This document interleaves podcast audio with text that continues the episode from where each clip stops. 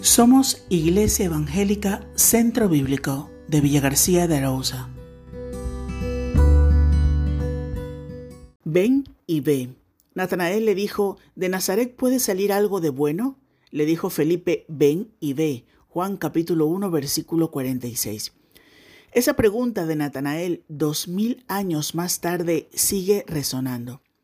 Quizás en el presente con más fuerza en medio de un tiempo donde negamos la existencia de Dios, donde negamos la eficiencia de su poder, donde ignoramos la suficiencia de su gracia. Un tiempo donde seguimos gritando, ¿acaso le importa a Dios algo de nuestra historia?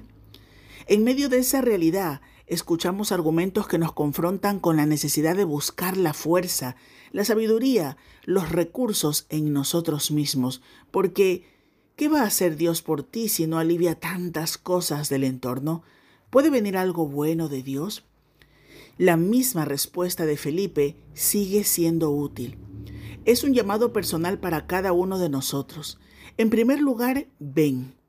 Deja por un momento todo ese estado obstinado frente a Dios.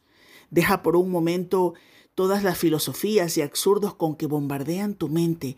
Deja tu estado acomodado que se acomoda con ideas de otros. Da un paso al frente y descubre al Dios de la Biblia por ti mismo. Arriesgate a salir de tu área de confort y a pensar. Por eso, en segundo lugar, ve. Contempla por ti mismo. Conoce por ti mismo, conoce por la experiencia, crea tu propia opinión.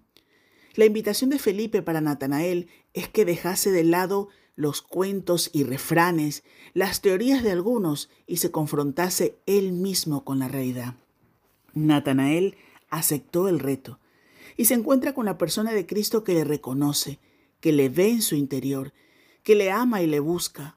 Verá a un Cristo que manifiesta la preocupación de Dios por la humanidad, sanando enfermos, levantando caídos, perdonando el pecado, restaurando vidas.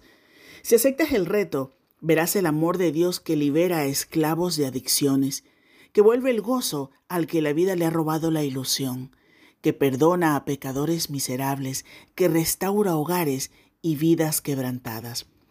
Ven y ve cómo la mano que se extiende para ti es traspasada por los clavos en la cruz, porque te amaba, para que tú puedas tener vida y vida eterna.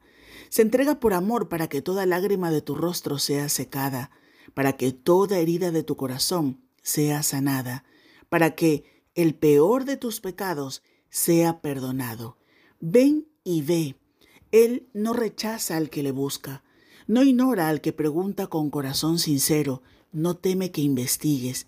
Al que viene a mí, no le echo fuera. Juan 6:37. Venid a mí todos los que estáis trabajados y cargados, y yo os haré descansar. Mateo 11:28. Hoy, hoy es el día para venir y ver a Cristo por medio de la fe y descubrir su amor y poder por ti mismo. ¿Te arriesgarás a confrontar tus ideas? Dios te bendiga.